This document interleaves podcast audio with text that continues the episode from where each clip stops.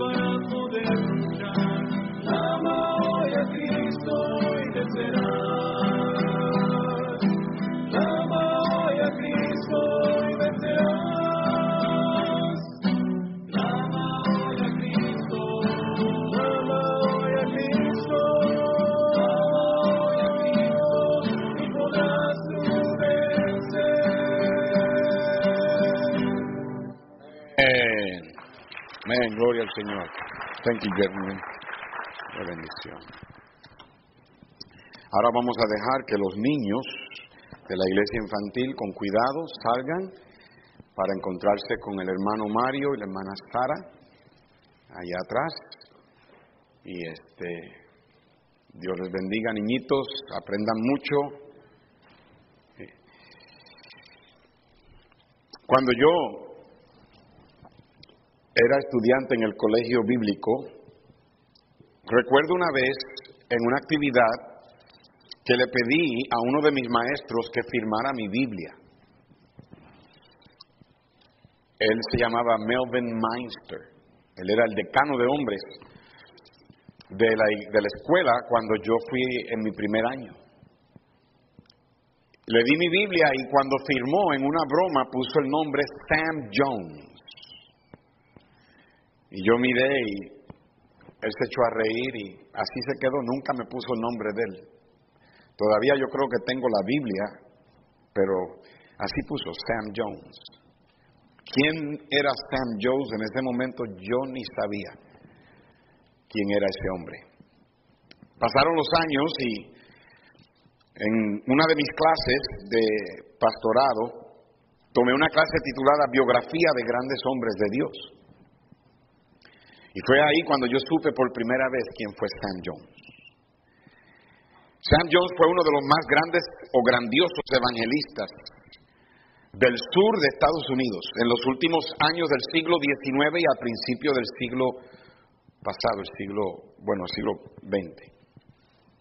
Sam Jones nació en el 1847, murió en el 1906 y vivió nada más 59 años, un poquito más que yo, la edad que tengo yo ahora. Murió de un ataque del corazón cuando iba de viaje en un tren.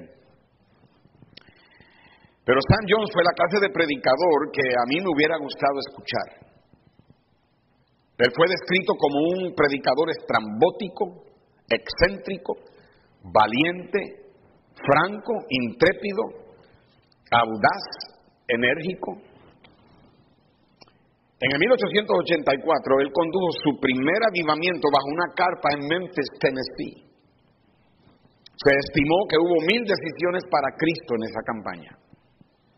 Luego, más adelante, predicó una campaña de avivamiento en Chattanooga, Tennessee, y también mil decisiones para Cristo.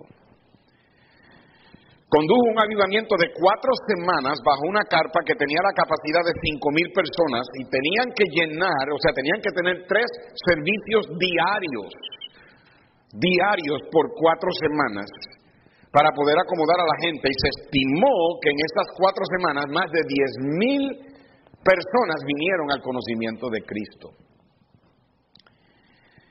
Predicó prácticamente en toda ciudad del sur de los Estados Unidos.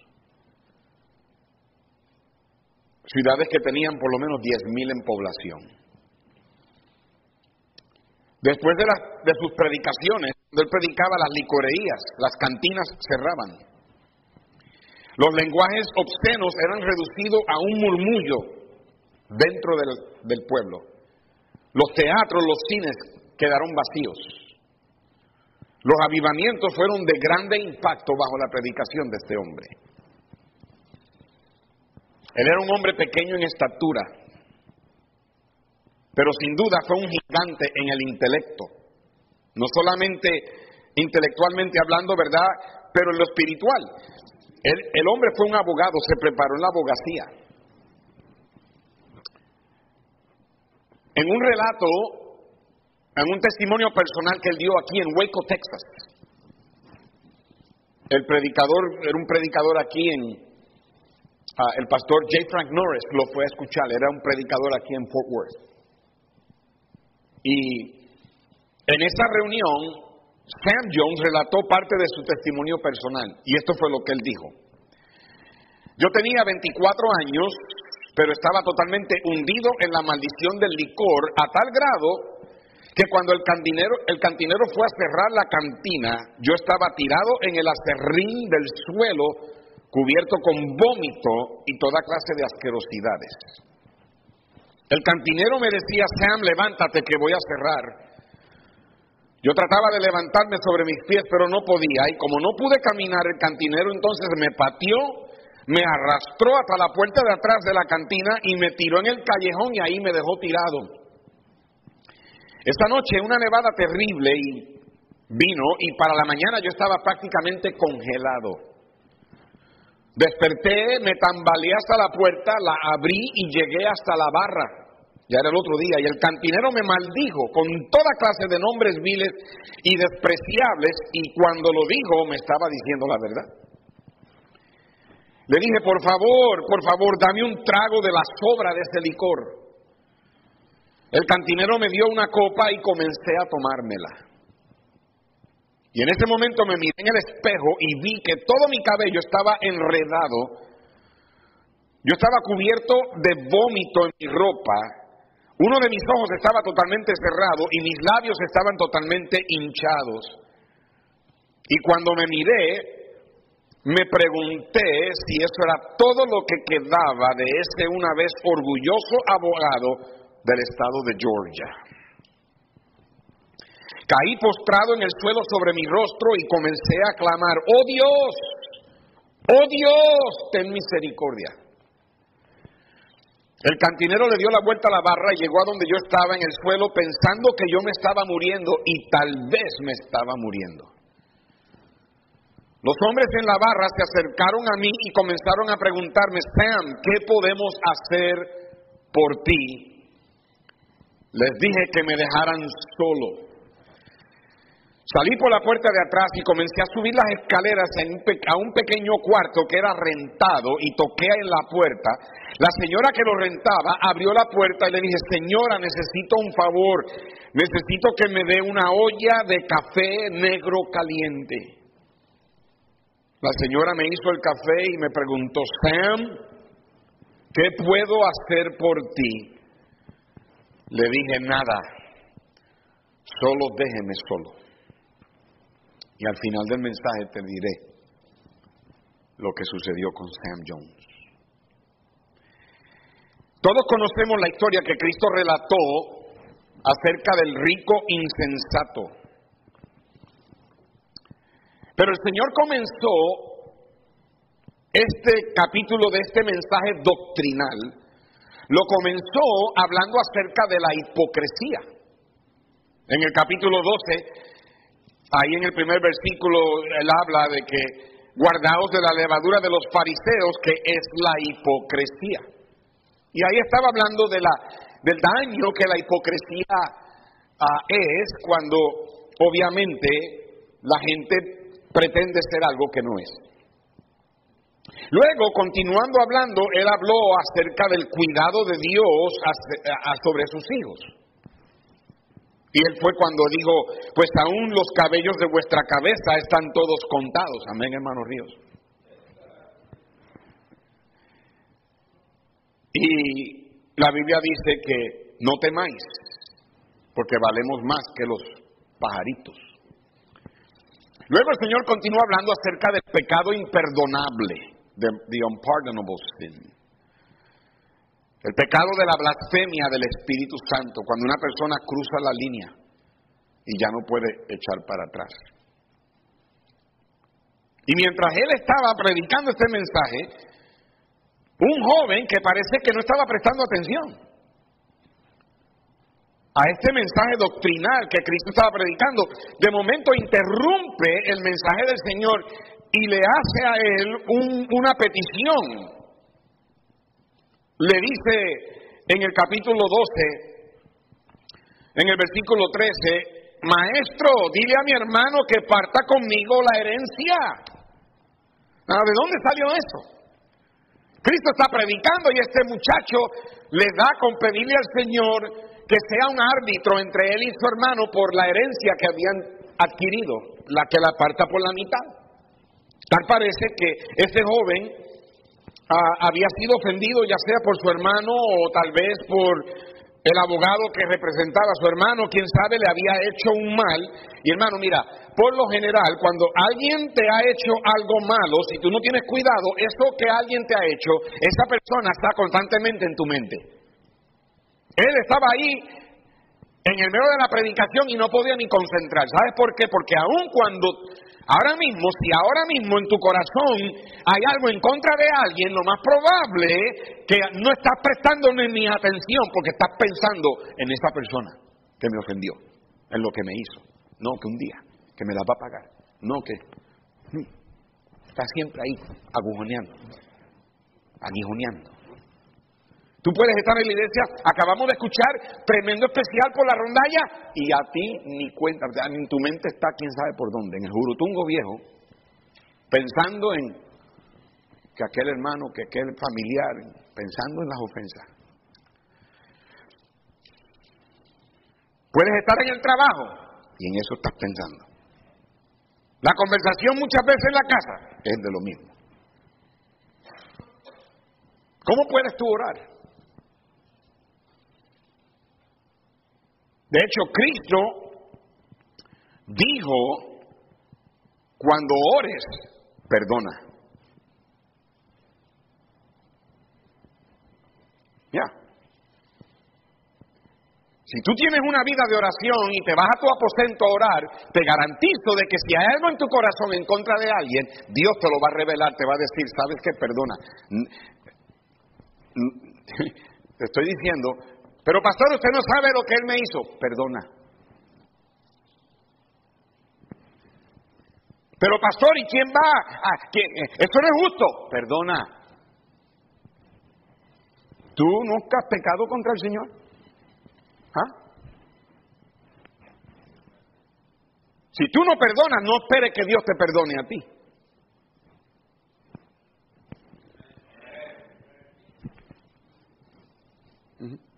Perdona. ¿Quiénes somos nosotros para no perdonar cuando el Señor nos ha perdonado tanto?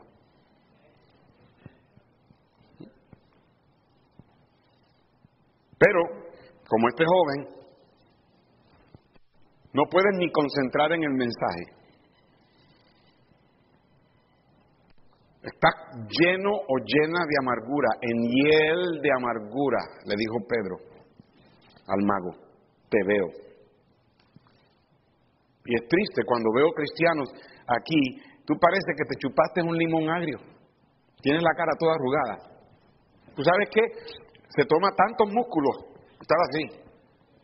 Si te mueres así, por favor, no te mueras así, porque el sepulturero ahí o el que te embalsama no va a poder arreglar esa, esa cara. Amén. ¡Hey! Sonríe, Cristo te ama. Bienvenido, pastor, qué bendición que llegó de Colombia. Amén.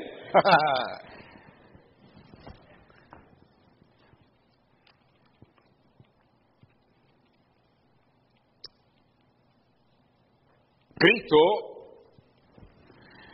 en los salmos se había dicho de Cristo que Él iba a juzgar con justicia. Tú lo lees en el Salmo 72, que Cristo va a juzgar con justicia. Ahora no sabemos qué exactamente fue lo que este joven le hicieron, si fue que no partieron la, heredad o le hicieron tampa, lo engañaron. ¿Alguna vez alguien te ha engañado? ¿Alguna vez alguien te prometió un dinero y no te lo dio? ¿Mm? O te estafó, te pidió prestado y no te lo paga. ¿Ah? Supongamos que recibieron una herencia de 100 mil dólares y él le tocaba 50 y no se la dieron o le dieron menos y, y, y para serte honesto, en mi opinión, cuando yo leo esto, para mí se me hace interesante que Cristo en lugar de haberlo ayudado. Para mí, yo creo que Cristo hubiera escuchado a este joven y a mí el Señor siempre andaba por ahí buscando qué hacer para ayudar a la gente, pero en lugar de ayudarlo, lo que hizo fue reprenderlo, lo regañó. Y entonces en el capítulo 12, en el versículo 13, él le dice, en el 14 le dijo, hombre, ¿quién me ha puesto sobre vosotros como juez o partidor? yo creo que Cristo un día va a juzgar con justicia en el milenio. Pero entonces, después que le dice al muchacho, mira, no me interrumpas, ¿quién me puso a mí como árbitro?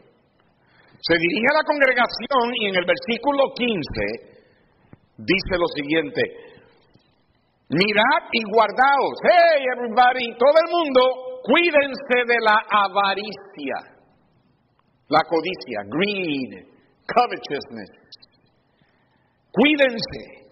Es una advertencia bien seria en contra de la avaricia, en contra de la codicia. Y les dice por qué. Porque la vida del hombre no consiste en la abundancia de los bienes que posee. No te amarres a las posesiones materiales de este mundo. Lo material se repone. Dios te lo da hoy, te lo puede quitar mañana. Porque Dios da y Dios quita. Y entonces relató la parábola. Verso 16. Les refirió una parábola. Y una parábola es una verdad celestial puesta en una ilustración terrenal para que tú entiendas un principio bíblico. Y él le dijo, la heredad de un hombre rico había producido mucho y él pensaba dentro de sí diciendo, ¿qué haré? Porque no tengo dónde guardar mis frutos. Y digo, esto haré. Derivaré mis graneros y edificaré mayores, y allí guardaré todos mis frutos y mis bienes. Y le diré a mi alma, alma, muchos bienes tienes guardados para muchos años, repósate, come, bebe y regocíjate. Pero Dios le dijo, necio, esta noche vienen a pedirte tu alma y lo que has provisto de quién será. Así es el que hace para sí, acumula, atesora para sí tesoro y no es rico para con Dios. Ahora, aunque mi mensaje no es este, escúchenme. Una de las cosas que como cristianos debemos aprender a discernir es la diferencia entre el acumular y el ahorrar. La Biblia está a favor del ahorro, pero no a favor de atesorar o acumular. En Proverbios 21, 20, míralo en la pantalla, Dice la palabra de Dios, tesoro precioso y aceite hay en la casa del sabio, mas el hombre insensato todo lo disipa. José fue bien sabio en guardar para los siete años de hambre y no hay nada malo con tú y yo tener ahorros, cosa de prepararnos para algún tipo de emergencia, algún tipo de momento cuando hay que hacer gastos inesperados, o ahorrar para comprar un carro y no entrar en deuda, o ahorrar para el, enganche de una casa, o ahorrar para este, hacer arreglos o renovaciones, o, o ahorrar para vacaciones. No hay nada de malo con eso. Dios no está a favor del desperdicio, pero Él está a favor del ahorro. Y hermanos, nunca critiques a alguien que está en problemas financieros. Nunca. ¿Sabe por qué? Porque tú y yo no sabemos lo que causó esos problemas financieros. Y además, ah, ¿quiénes somos para criticar? Todos a veces tenemos problemas financieros. Ver, ¿cuántos hombres aquí casados? ¿Cuántos dan testimonio de que cualquier problema financiero es porque tu esposa malgasta tu dinero? A ver, levante la mano. ¿Qué pasó con las manos? El hermano Miguel la tiene levantada ya porque la hermana Cristina está en la guardería, eso es. No, ella está aquí. Ah, ahí está. Hermana Cristina, ponlo en línea. Ok, nada. Ah, Además, como les dije hace un momento atrás, tú y yo podemos tener hoy y mañana no tener. Sin embargo, a veces nos confundimos con el, la diferencia entre el ahorro y el acumular. ¿Cuándo es que una persona se convierte en culpable de acumular y ya no es ahorrar? Escúchame, cuando Dios te da lo necesario para que vivas y tengas para estar bien, y hasta puede darte para ahorro, se puede darte buenas cosas, un carro nuevo, una casa buena, moderna, puede darte un buen trabajo, puede darte un buen salario. O sea, cuando Dios te da lo que tú necesitas para sobrevivir, para poder tener lo que necesitas, para disfrutarlo, no hay nada de malo con eso, siempre y cuando no seas culpable de ver necesidades y las pasas por alto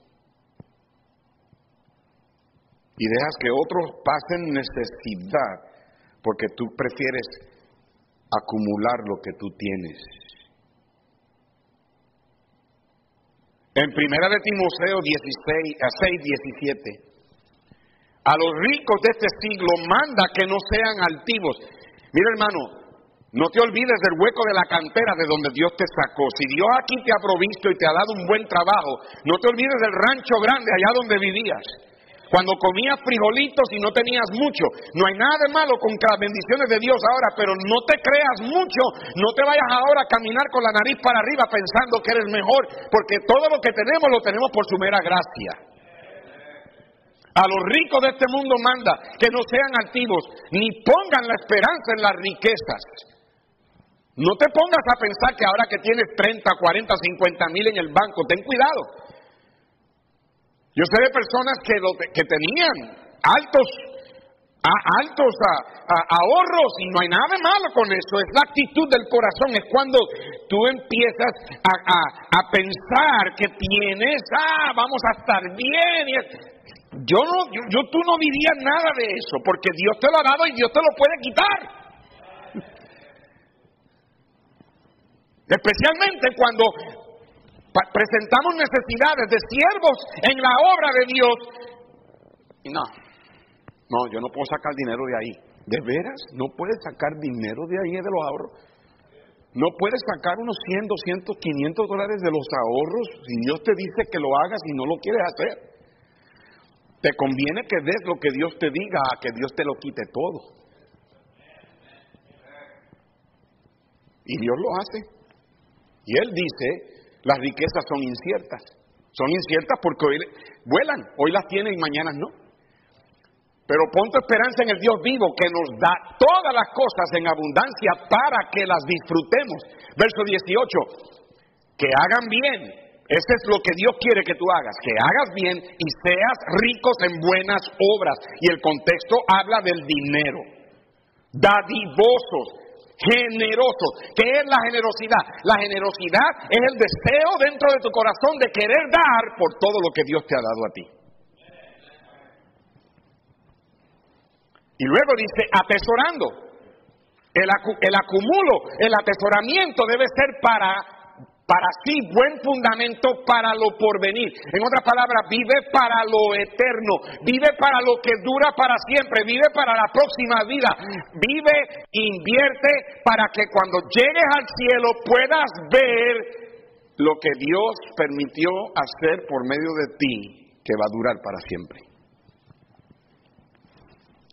Por 18 años yo le he tratado de enseñar a esta iglesia a poner a Dios primero en las finanzas y siempre ayudar a aquellos que necesitan ayuda. Y Dios ha sido muy bueno con nosotros. Ahora, atesorar es acumular para sí. Se supone que atesoremos para lo eterno. No hay nada de malo con ahorrar para comprarte un carro, una casa, tal vez en seres eléctricos, un buen teléfono, y de vacaciones. Pero si Dios te dice que lo debes dar o debes dar a una necesidad que es más grande, pues entonces tal vez quiere decir que tienes que sacrificar eso. Y Dios te puede dar mucho más que eso. La Biblia nos ordena a que no ignoremos al menesteroso. ¿Quién es el menesteroso? En Deuteronomio capítulo 15, verso 7, dice la palabra de Dios, cuando haya en medio de ti menesteroso. Eso quiere decir, no es que si hay, es que cuando haya. Dentro de la familia de Dios siempre vamos a tener personas menesterosas. Y yo no estoy hablando de la congregación local nada más. Aquí vienen misioneros que literalmente son menesterosos. No que viven andrajosos y pobres y caminan como si no tuvieran, no. Es que tienen necesidades. La obra de Dios y la familia misionera tienen necesidades. Cuando haya en medio de ti menesteroso de alguno de tus hermanos en alguna de tus ciudades, en la tierra que Jehová tu Dios te da, no endurecerás tu corazón ni cerrarás tu mano contra tu hermano pobre. Iglesia, escúcheme, que nunca se diga de esta iglesia que le cerramos la, la mano a aquellos en necesidad. Mejor cerrar la iglesia. Verso 8. Sino que abrirás a él tu mano liberalmente, serás liberal. La liberalidad es, es, es, es, un don, el don de la liberalidad es uno de los dones en Romanos 12, es uno de los dones que Dios le da a una persona, el don de ser liberal. en el sentido de dar. Y en efecto le prestarás lo que necesite, verso 9. Guarda de tener un corazón, en tu corazón pensamiento perverso. ¿Cuál es ese pensamiento? Cerca está el año séptimo, el de la remisión, y mires con malos ojos a tu hermano menesteroso para no darle. En otras palabras, no, yo tengo que ahorrar porque eh, en tres años me voy a construir mi casita, o en, eh, en cinco años me voy a jubilar y me voy, y vamos, no, ten cuidado, ten cuidado iglesia, ten cuidado de no cerrar tu corazón y tener pensamiento perverso. ¿Sabes por qué? Y, y si hoy te piden tu alma, y si el día de tu alma es hoy, ¿quién se queda con lo que tienes en el banco? ¿Mm? Seguimos. Guys, there you go.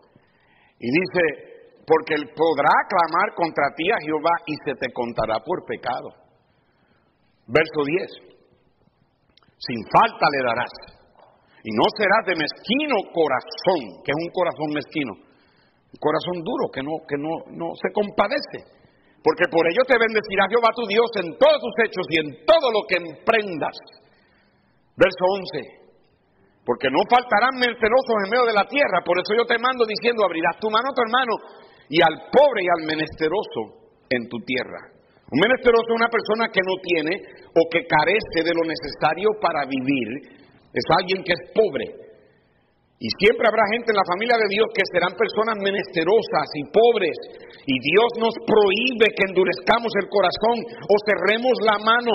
Dios nunca tuvo la intención de que tú y yo nos quedáramos con todo lo que Él nos da. Dios dice que abramos nuestra mano liberalmente. La liberalidad es una virtud que consiste en distribuirle a alguien generosamente tus bienes sin esperar recompensa de regreso. Es un desprendimiento de lo material. Es despegarse de lo material para que los que necesitan tengan. Ser generoso es tener el deseo intenso de dar de lo que tienes y compartir lo que tienes porque Dios te ha dado tanto. Varios versículos de la Biblia en Hechos 44 y 45. Todos los que habían creído estaban juntos y tenían en común todas las cosas. Verso 45. Y vendían sus propiedades y sus bienes y los repartían según la necesidad de cada uno. Más adelante en el capítulo 4, verso 34 de Hechos, la Biblia dice por 434, was that it? No? All right, I'll look it up here. All right, guys. Did I make a mistake? Así que no había entre ellos ningún necesitado. Porque todos los que poseían heredades o casas las vendían y traían el precio de lo vendido.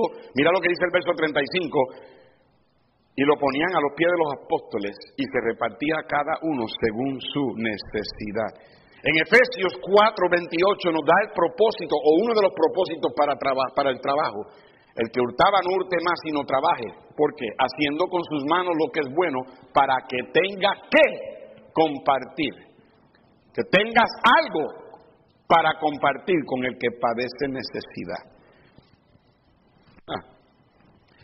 El pastor Jaime Javier, que, su esposa, la hermana Jenny Farfán, murió en, en octubre. Él fue a Venezuela. Yo le mandé un poquito de dinero para que pudiera pagar su pasaje y llegar para la conferencia. Quería verme y cuando nos vimos fue una dulce recepción, un abrazo bien caluroso y Obviamente muy agradecido esta iglesia por la manera en que esta iglesia vino al rescate de él y su familia mientras la hermana Jenny batallaba con el cáncer. Y pues estuvimos varios días juntos y el último día que estuve ahí este lunes me fui a, a una zapatería que quería comprarme unos zapatos muy baratos. De hecho, estos son uno de ellos. 30 dólares de piel. Ya. Y mientras estaba comprando un par de zapatos, yo le dije al pastor Jaime, ¿necesitas zapatos? Y me dice, pastor, aquí no hay para mí. El hermano Jaime es un hombre alto y tiene un pie tan grande que puede dormir parado. En serio, no se cae. Y entonces el vendedor dijo, vamos a ver. Y entonces cruzaron la calle, fueron a otra tienda, una misma sucursal, y regresó con un par de zapatos. Y se lo puso y el hermano Jaime dijo, wow, este zapato me queda bien. Y le, pregunté, ¿quieres, ¿quieres el zapato? Pastor, pero yo no quiero ser carga. No, no te preocupes. Le dije al vendedor, ponlo en la misma cuenta, yo lo pago. Y en ese mismo momento, hermano Ríos, no te miento, me llegó un texto de un hermano en Carolina del Norte. Pastor, ¿dónde anda? Aquí en Colombia predicando. Me dijo, pastor, acabo de, el Señor acaba de ponerme en corazón que le mande una ofrenda y me mandó 50. Ah, salimos de la tienda y, me dice el pastor Jaime, pastor, gracias por esa paz. No me das gracias a mí, dale las gracias al hermano de Carolina del Norte. Porque, dice, porque mira, mira cómo es que Dios trabaja. Cuando te dije, le dije al vendedor que pusiera el zapato en la cuenta, en el momento me llegó este texto y me llegó un texto que había puesto 50 dólares en mi cuenta. Al otro día, o dos días después, aquí, ya, ya está, yo estoy aquí en Texas, y estoy en casa todo enfermo, y recibo un texto de un hermano en Chile. Ese hermano era misionero antes, y yo hubo una oportunidad, hubo un tiempo cuando yo le di a él una ofrenda. Y entonces de la nada me, me escribió un correo, me dice, pastor, ¿cuáles son sus datos? Deme su nombre completo, como aparece en la, en la identificación y su dirección, yo la tengo, y, su teléfono, y, necesito el routing number del banco, y necesito el número de cuenta, y deme toda esa información. ¿Y para qué? Dice, el Señor ha puesto en mi corazón mandarle una de varias ofrendas, y me mandó 250 dólares. Wow, pues yo había a mí, Dios, yo pagué 30 dólares por el zapato y el Señor me dio 300. Y así es como Dios lo hace. Ah, no me pidas lo que sobró, ¿ok? y algunos de ustedes dicen, pastor, me lleva a comer.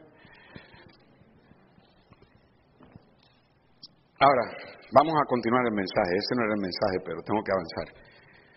En Lucas 12, en la parábola del, del rico insensato, el Señor dice en el capítulo 12, en el versículo 19, este hombre rico dijo, alma, muchos bienes tienes guardado para muchos años. No, este versículo no es el versículo del hermano Efren o del hermano Salvador que le dicen a su esposa, alma, muchos bienes. No es eso. Okay. La hermana Alma está en la guardería. Ah, y Dios le dijo en el verso 20, necio, interesante. Le dijo, esta noche vienen a pedirte tu alma y lo que has provisto de quién será, en otras palabras, no te llevas nada. Se va a quedar. Yo creo que este hombre en la historia no era un hombre malo. De hecho, yo creo que este hombre es la clase de hombre que la mayoría de nosotros los hombres nos gustaría imitar por la manera Ah, exitosa de él hacer dinero. Fue un negociante, tal vez un empresario, un granjero, agricultor, tenía un buen futuro, listo para jubilarse. Y lo interesante es que ah, para nosotros, al ver un hombre así por, por encima, un hombre que sabía administrar su dinero, y no hay nada de malo con eso, un hombre que sabía que Dios eh, dice que la heredad le produjo muchos bienes. Pero Dios lo llama un necio, lo descartó totalmente antes de jubilarse. Porque Dios vio ciertas cosas en el plan de retiro de este hombre que causó que Dios lo llamara un necio. Y el mensaje mío consiste en cuatro errores, el, el cuarto siendo el más grande de todos. Cuatro errores que comete el necio. Número uno, el primer error de este hombre necio fue ser un hombre egoísta. Ahí en capítulo 12, verso 17, mira cómo él habla. Él pensaba dentro de sí, de sí. Él decía, ¿qué haré? Mira el pronombre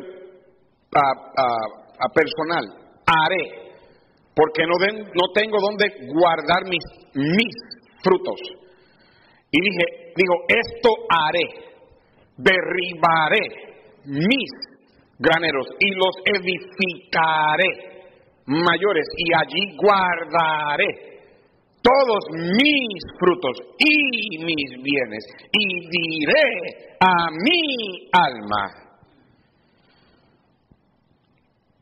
Suena como alguien que habla, habla, habló anteriormente de la misma manera. ¿A quién les recuerda? ¿Mm?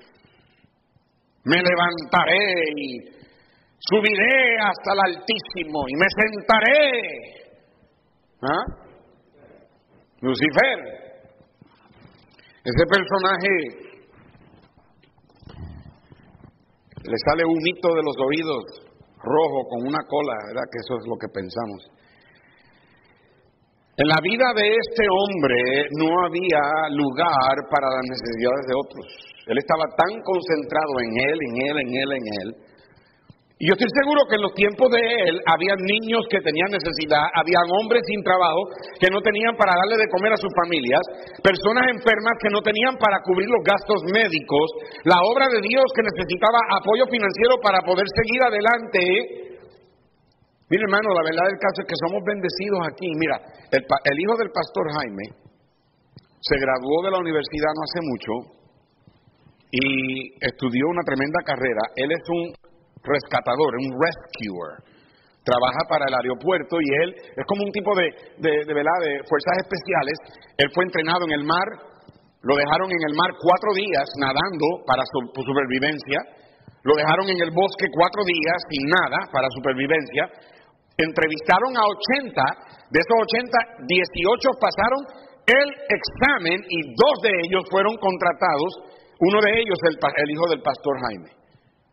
Ahora él trabaja una semana en el aeropuerto ahí en, en, en, en, uh, en Caracas, ¿cómo es que le llaman ese lugar? ¿Ah?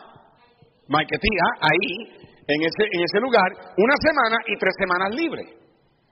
Esas tres semanas libres la trabaja con la, en la iglesia con su papá. Cuando él está allá en el aeropuerto, le dan de comer y le pregunta, ¿y cuánto gana? Y dice, pues gana buen dinero, me dijo. De veras, qué bendición.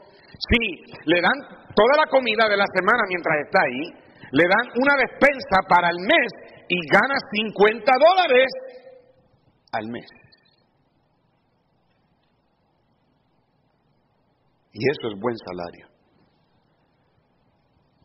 Y la mayoría de los hombres aquí se hacen eso en dos horas o tres horas. Él lo hace en un mes. Somos bendecidos.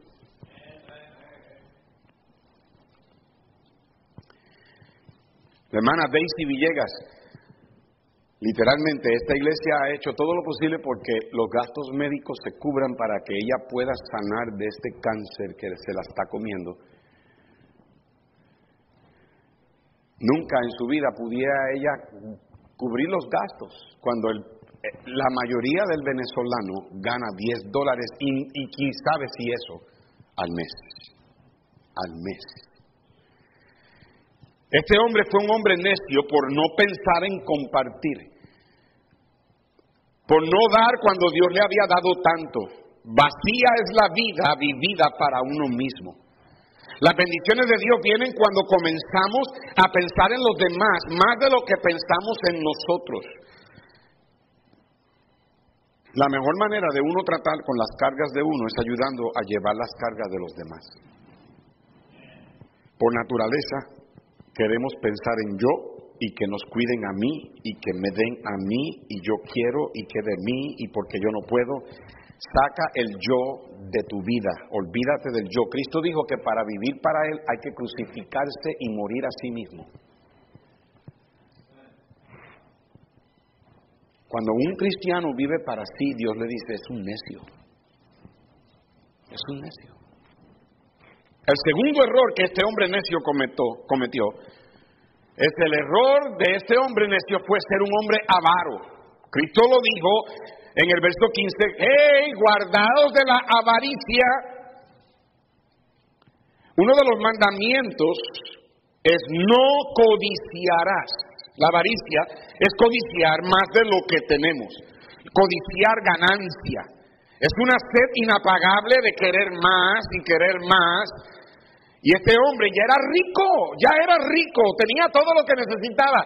La Biblia dice que si tenemos todo el sustento para cubrir la cabeza, la ropa que nos cubre el cuerpo y el alimento que nos alimenta, que estemos contentos con esto. Amén, hermanos. Eso quiere, esto es, es querer algo que no tengo, que Dios no quiere que tengamos. Eso es avaricia, eso es codiciar. Yo creo que Dios nos da las cosas para que las disfrutemos. Lo vimos en primera de Timoteo. Si Dios te ha dado buena casa, te ha dado un buen carro, te ha dado un buen salario, un buen trabajo, no hay nada de malo con eso y tenerlo y disfrutarlo. Pero llega un punto cuando Dios dice que hay algo que no quiere que tú tengas. Y si Dios no quiere que lo tengas, no lo busques. Ese es el problema con la deuda nacional de hoy en día. Este país está tanto en deuda por querer tener más de lo que deben de tener. Las deudas personales, gente que se mete en deudas con tarjetas de crédito por querer tener. ¿Alguien me está escuchando esta mañana? La avaricia es la codicia de riquezas para sí. El cristiano debe desear ser rico para con Dios. Qué fácil es convertir cosas materiales en ídolos. En Colosenses capítulo 3, verso 5 dice la palabra de Dios, hacer morir, mortifica. En otras palabras, no les deje comer, que se, que se muera de hambre.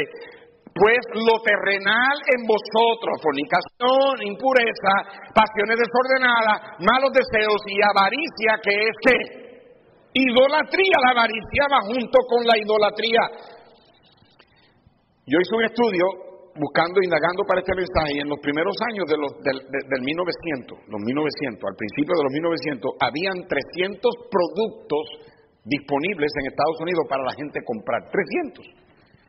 Hoy hay millones y millones, y aún crece el número constantemente. La gente quiere lo nuevo, la gente quiere actualizar, la gente quiere tener el último modelo de todo. No hay nada de malo con tener algo nuevo si Dios te lo da. El problema es que la gente por la avaricia sola, solamente piensa en ellos mismos, se ciegan a las necesidades de los demás. Muchos siervos de Dios sufren en el campo misionero por culpa de cristianos avaros y codiciosos que se han quedado con el dinero que Dios les dio para darlo y lo retuvieron en lugar de compartir. La grande ganancia es la piedad acompañada con el contentamiento. El contentamiento es estar contento y satisfecho con lo que tenemos, porque sabemos que no podemos llevarnos nada. De nada vale acumular, de nada vale atesorar cosas cuando no sabemos si mañana estaremos aquí. No nos podremos llevar nada con nosotros. Por lo tanto, lo que dejamos de quién será. La administración financiera cristiana envuelve ahorrar, pero no acumular. El acumular viene como resultado de la avaricia, de la codicia. Y Dios claramente enseña que nos guardemos de eso. Te quedarías sorprendido cuántos cristianos por tener un carro nuevo y tener pagos más altos le roban a Dios lo que es de Dios y no comparten con el que tiene necesidad. Y no estoy en contra de que Dios te dé un carro nuevo. Algunos dicen que la vida consiste en dinero, hacer dinero, gastar dinero y ahorrar dinero. Make money, spend money, save money. Ese, ese es el dicho. No, la vida consiste en hacer dinero, gastar dinero, ahorrar dinero y compartir.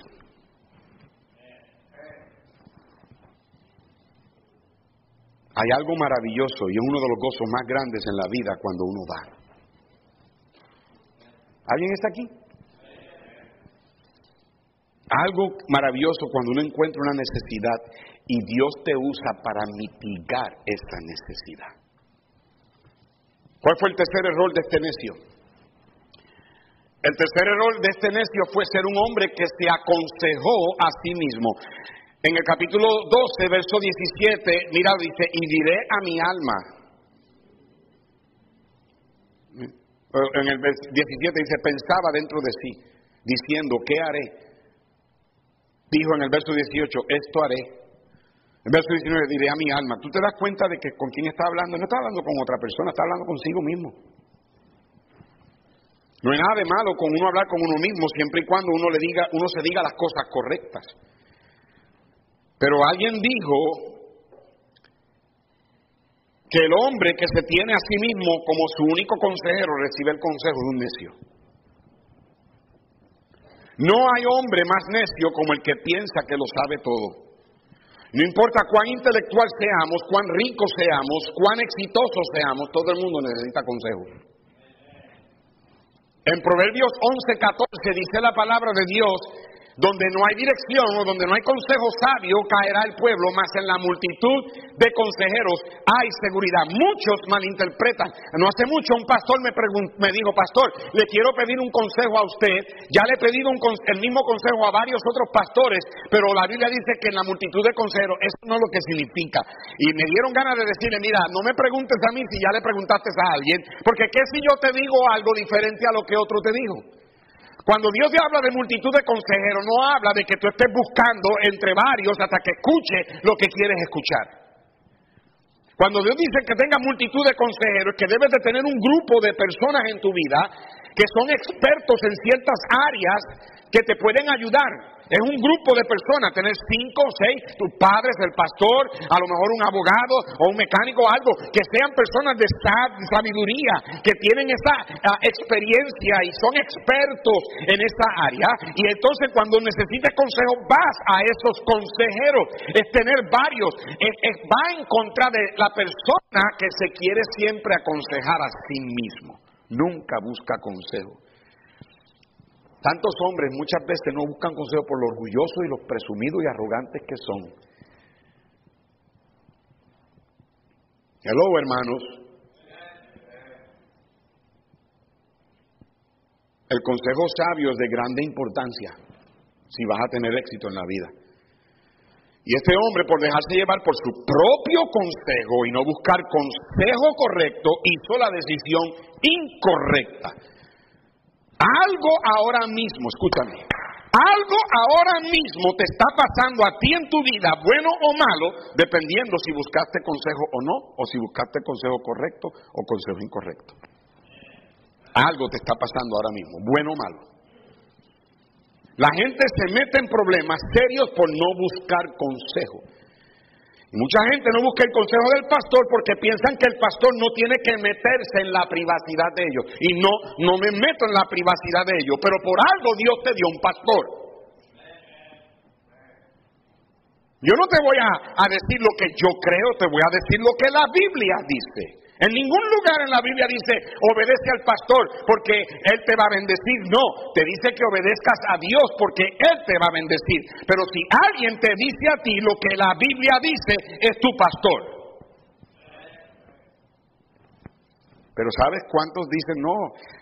Algunos de ustedes maridos, y si se quieren enojar conmigo, enójate conmigo. Pero algunos de ustedes maridos, no le digas al pastor, le dicen a la esposa, no le digas al pastor que el pastor no, no, que no tiene que decirle al pastor. Es pura vergüenza que te da Admite. ¿Cómo está tu vida entonces? ¿Ah? ¿Cómo te va con tu propio consejo?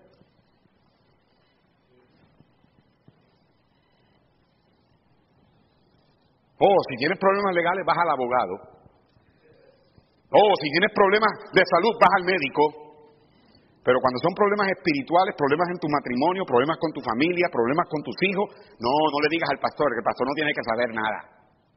Ok, haz lo que te dé la gana, pero Dios dice que eres un necio.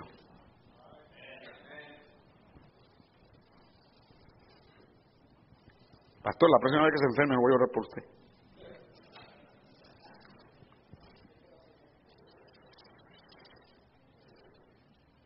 Muchos no buscan el consejo del pastor porque saben lo que el pastor les dirá. Tú sabes lo que te voy a decir.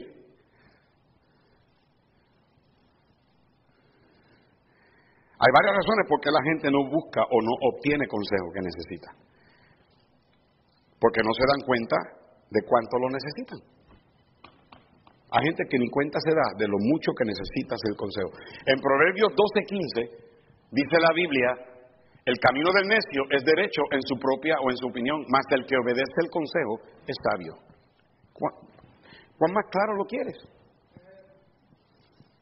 Hello, amén. Dale duro, pastor, está bueno. Otra razón por qué la gente no tiene el consejo que necesita es porque saben que lo necesitan, pero buscan el consejo equivocado. Hay gente que a propósito busca el consejo de alguien que quieren escuchar para, para escuchar lo que ellos quieren. En Primera de Crónicas 10, 13 al 14, murió Saúl por su rebelión con que predicó contra Jehová, contra la palabra de Jehová, la cual no guardó y porque consultó a una adivina Saúl, dice la y no consultó a Jehová y por esa causa lo mató. Saúl murió en la batalla suicidándose y Dios lo mató por dos cosas. Por no haber obedecido a Dios y por haber buscado el consejo incorrecto. Se puso a buscar consejo incorrecto. Bienaventurado el varón que no anduvo en consejo de malos.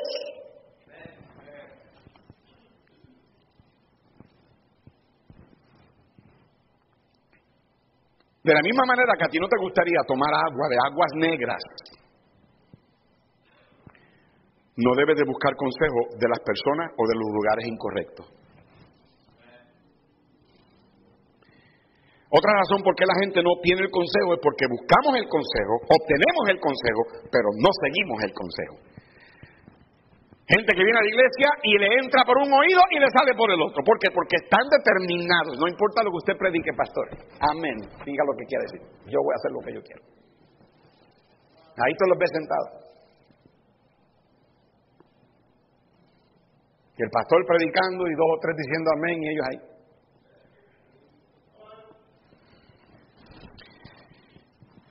Gente que escucha, obtiene el consejo, pero ya saben lo que vas a hacer. Sin embargo, ¿cuántos, si tú supieras cuántos me han dicho después que vienen y me dicen, pastor, yo no fui donde usted porque yo sabía lo que usted me iba a decir? ¿Alguien está conmigo?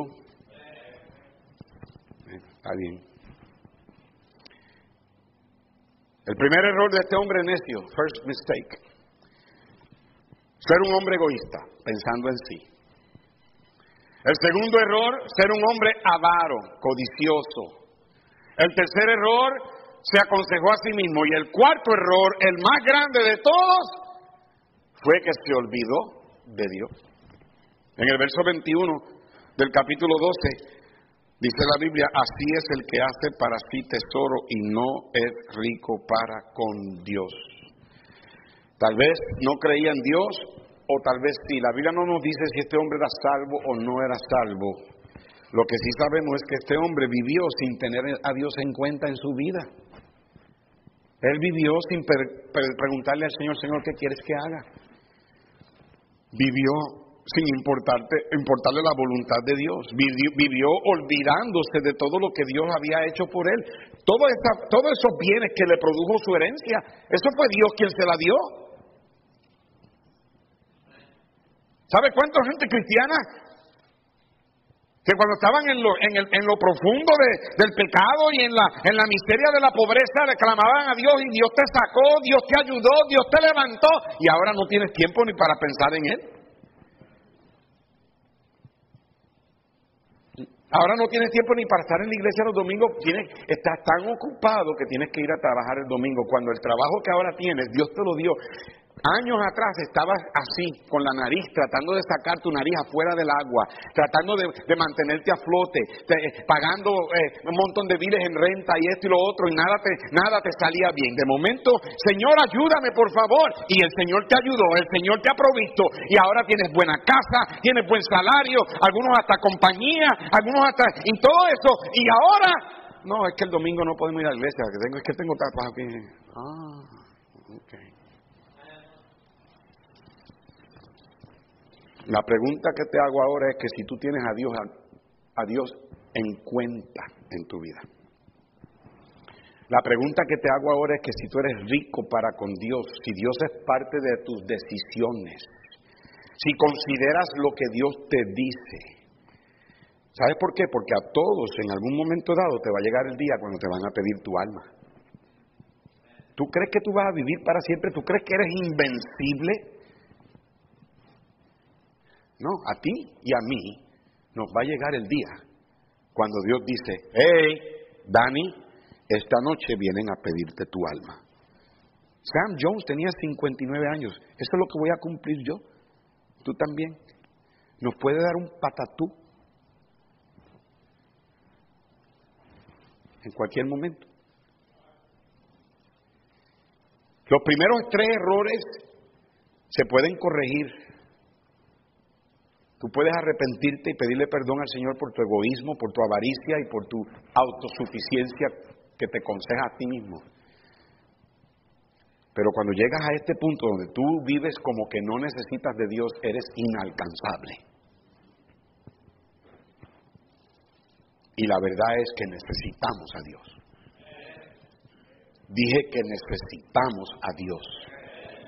Dilo, necesito a Dios, dilo.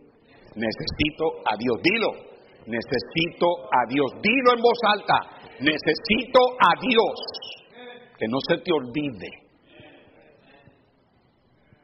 Sin Dios no somos nada. Comencé con la historia de Sam Jones totalmente hundido en la maldición del licor, cubierto en su propio vómito y toda clase de asquerosidad. Llegó a un pequeño cuarto que era rentado y tocó la puerta. La señora le rentó, que lo rentaba, le abrió la puerta y le dijo, señora, necesito un favor, necesito que me dé una olla de café negro caliente. Y la señora me hizo el café y me preguntó, Sam, ¿qué puedo hacer por ti? Le dije, nada, solo déjeme solo. Sam Jones tenía un papá quien en su cama de muerte le dijo, hijo, vas a destruir tu vida con la bebida. Por favor, hijo, prométeme que vas a parar de tomar. Prométeme que vas a encontrar a Dios. Después de toda la noche tirado en el suelo en la nieve y ahora mirarse en el espejo y verse cubierto con vómito y asquerosidades y ver lo que la bebida estaba haciéndole. Y déjame decirte, hoy día mucho de esto ya no se ve como antes. De vez en cuando si uno va a nuestros países latinos y encuentra a la gente eh, literalmente hundida en el fango del pecado y por el licor y todo. Mayormente hoy se ve por la droga y el tipo de, vicio que hay, pornográfico y todo eso. Pero el principio es que sea lo que sea, que ahora mismo está en tu vida y tienes a Dios afuera, recuerda, sin Dios nada funciona. Sam metió, se metió en ese cuarto y pasó tres días y tres noches y cuando finalmente se levantó, algo había pasado en la vida de Sam Jones. Salí del cuarto y, fui a una tienda de ropa. Le dije al gerente que Dios me había salvado y quería una nueva muda de ropa. El gerente me dio una caja con un nuevo traje, camisa, corbata, calcetines, zapatos y hasta me puso un billete de 100 dólares en la caja. Luego de ahí me fui a un barbero a quien le digo que Dios me había salvado, le dije que Dios me había salvado y quería darme un baño, una afeitada y un corte de cabello. Me bañé, me afeité, me corté el cabello, me puse mi nueva ropa, me miré en el espejo y por primera vez ahí un hombre pálido y débil, por tanto que ya había sufrido por primera vez vi a un hombre transformado. Fui a la casa donde vivía mi esposa, vivían mis hijas. Ellas me habían abandonado por todo el dolor que yo le había causado. Las veces que yo le pegué a esa mujer, dejándole su cuerpo lleno de moretones por culpa del alcohol. Cuando toqué la puerta, mi propia esposa ni me reconoció. Le dije a mi esposa, amor, soy yo, Sam. Dios cambió mi vida y me ha salvado. Y te estoy pidiendo que por favor me perdones, que comencemos otra vez y vivamos para Dios. Ella enseguida tiró sus brazos sobre mí diciendo, aleluya, aleluya, Sam. Yo he estado orando a Dios por esto. Desde ese momento lo que he hecho es ir por todo lugar a donde Dios me permite ir y darle, dejarle saber a todos que si Dios puede salvar a este pecador llamado Sam Jones, que Dios puede salvar a cualquiera. Le prometí a mi padre en su cama de muerte que dejaría de tomar y que encontraría a Dios y cumplí mi promesa. Sam tenía 59 años cuando Dios se lo llevó al, cielo. Uno nunca sabe cuando venga el día que nos vengan a pedir el alma. Si estás cometiendo el, error del egoísmo, el error de la avaricia, si estás cometiendo el, el error del autoconsejo, arréglalo. Solo que no cometas el peor de los errores que el necio comete. Vivir sin tener en cuenta a tu Dios. Padre Señor, cuánto te necesitamos y que nunca nos olvidemos. Perdónanos por nuestro orgullo, nuestra terquedad, rebeldía, somos contumaz, duros de servir. Señor, especialmente en estos tiempos donde esta pandemia ha hecho que la gente se enfríe. Oh Dios, nos conformamos y de hecho pues vivimos para lo material. Y si tú vienes hoy y nos vienes a llevar todo eso que acumulamos, se, se queda y se quema. ¿Y qué vamos entonces a decir en el juicio del tribunal de Cristo cuando todas nuestras obras se quemen? Porque vivimos para el heno, la madera y la hojarasca. Ayúdanos a vivir para el oro, la plata y la piedra preciosa, lo eterno, lo que el fuego no quema, lo que dura para siempre. Perdónanos por los errores que cometemos que causan que tú nos llames necios. Ayúdanos a cambiar, transforma nuestros pensamientos, transforma nuestras vidas. Con cabezas inclinadas, ojos cerrados, ¿cuántos dicen, Pastor Dani, Dios a mí me habló? El Señor habló a mi corazón. Yo soy, yo fui convencido. El Espíritu Santo me habló. Yo necesito arreglar ciertas cosas, poner prioridades en su lugar. Yo soy el primero que admito, la primera que admito que hasta he llegado a un punto donde creo que ni, ni a Dios he tomado en cuenta. Y yo no quiero que Dios tenga que decirme, necio, necia, te vengo a buscar. Pastor, ore por mí. Deja ver tu mano, bien alta bien alta, bien alta. Dios le bendiga. Habrá alguien aquí que dice, Pastor Dani, si yo me muero en este momento, yo no estoy seguro que me iría al cielo. ¿Sabe qué? De nada vale que tú digas crees en Dios, que tienes fe, que vas a la iglesia, que perteneces a una religión, de nada, vale, porque si no has nacido otra vez, no vas a ver el reino de Dios. Habrá alguien aquí que dice, Pastor Dani, yo quisiera saber, yo quisiera que alguien me explique cómo yo puedo ir al cielo cuando muera. Yo no me quiero ir al infierno. Ya en el infierno será muy tarde, de ahí no vas a salir. Mejor es que sepas con toda certeza de que tu nombre está escrito en el libro de la vida.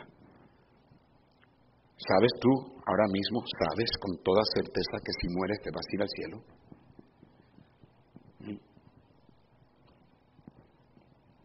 No juegues con tu alma. Ahora mismo, ese pastor, yo no puedo decir eso. Yo quiero que alguien me explique. Yo necesito tener esa seguridad el Señor está convenciendo mi corazón. Siento su, su, su toque, siento su llamado. Dios me ha hablado. Pastor, ore por mí. Levanta tu mano. ¿Habrá alguien así? Ahora mismo. Alguien así. Alguien. Puestos de pies, cabezas